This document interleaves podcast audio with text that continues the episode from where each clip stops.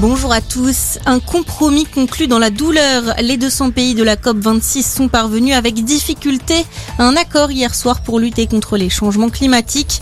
Un pacte final très édulcoré par rapport aux versions précédentes avec la mention d'efforts pour réduire l'utilisation du charbon et des énergies fossiles, mais aucune contrainte et rien sur l'aide financière aux pays pauvres. D'autres accords ont tout de même été signés en marge des négociations pour le pacte final.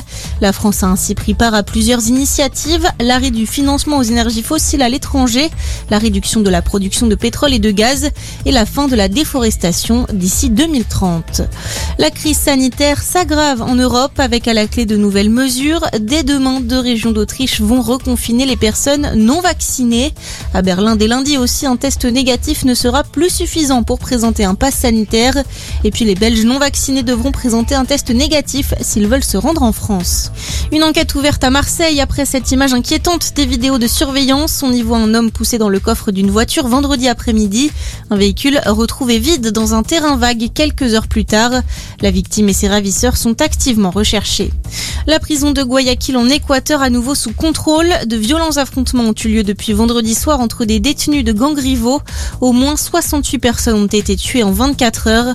Près de 900 policiers ont été déployés pour mettre fin à ce massacre. Et puis on termine avec un mot de foot. La qualification en Coupe du Monde assurée pour les Bleus. Après une large victoire face au Kazakhstan hier soir, l'équipe de France a décroché son ticket pour le Qatar. La compétition qui aura lieu en fin d'année prochaine.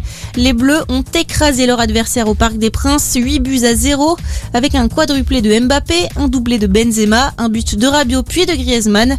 Une rencontre entamée par une minute de silence dans le stade en hommage aux victimes des attentats du 13 novembre 2015. On se retrouve très vite pour un nouveau point d'actu. Très belle matinée à tous.